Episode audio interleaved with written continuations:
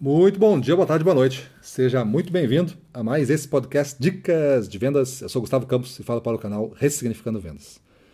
Vamos para a dica de hoje, que é classificação de clientes.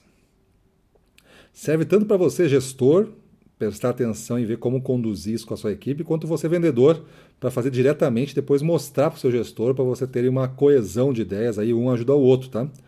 Então existem várias é, variáveis possíveis você segmentar uma carteira de clientes. A única coisa que você não pode fazer é entender clientes da mesma maneira.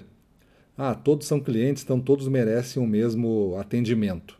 Isso não é verdade, porque todos merecem o mesmo atendimento se tivessem a mesma importância. Se todos comprarem mil de ti, então todos têm a mesma importância. Mas se tiver um que compra 10 mil e o outro do resto tudo mil, esse que compra 10 mil é muito mais importante ele vai te exigir mais. E se tu não der esse a mais para ele, essa atenção a mais, que talvez ele não te fale, mas tu vai ficar sabendo quando ele te cortar do atendimento. Ele vai te cortar e vai botar para outra pessoa. Tem um filme do do Jerry Maguire que ele mostra a perda de um contrato, né? Ele estava com um outro jogador e perdeu a grande estrela dele lá, né? No, durante um evento porque ele estava dando atenção para uma outra pessoa que naquele evento não era tão relevante ser trabalhada, poderia ser feito um trabalho na sequência. E aí depois ele lançou uma tese para até inclusive ter menos clientes, para você poder dar atenção a eles, né? Então você tem a, é, isso é o filme, né? Falando do filme. Então se hoje você tem tantos clientes que você não consegue fazer um trabalho decente para eles, talvez você tenha que reavaliar o que você está fazendo para todos. Porque o tempo está justamente nisso, em você fazer o mesmo para todos. Talvez você vendo os clientes que têm pequeno porte, pequeno potencial, que você é só uma oportunidade lá na carteira, a princípio não tem nenhuma visualização de crescimento, então você pode definir assim, quanto tempo é um atendimento padrão, atendimento padrão, isso pode variar, né? Mas um atendimento padrão para um cliente desse tipo. É, que tipo de conversa eu tenho, o que, que eu ofereço para ele, existe algum serviço que eu entrego. Então é basicamente isso. Esses são os campos que tu responde. E aí depois tu vai, esse, é, esse é o, viu, o segmento mais rápido que tu tem, né? Tu vai subindo a complexidade, ah, porque os, os, os clientes vai aumentando a importância, vai aumentando o potencial, vai aumentando já a referência que eles têm. Então essas variáveis vão te ajudar a fazer um segundo nível, um nível ali mais intermediário, de clientes que realmente precisam de alguma atenção a mais para crescer.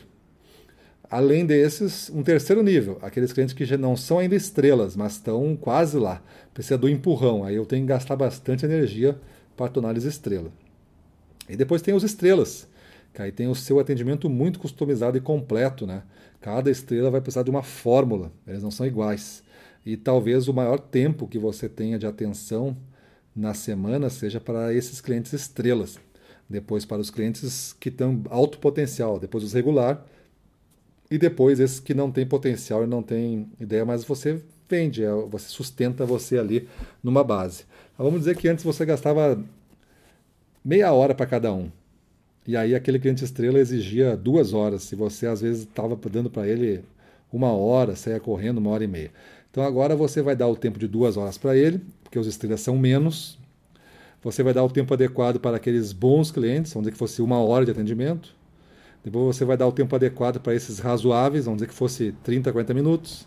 Depois você vai dar o tempo adequado para esses menores, pequenos, que vai ser lá 10 minutos, 15 minutos. Então, como os pequenos são muitos, muitos de 15 minutos vão nos dar o tempo suficiente para equilibrar essa conta lá para cima, quando eu começar a somar horas em clientes estrela.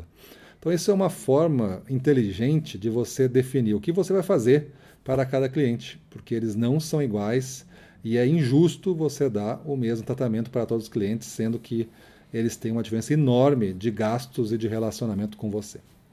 Beleza?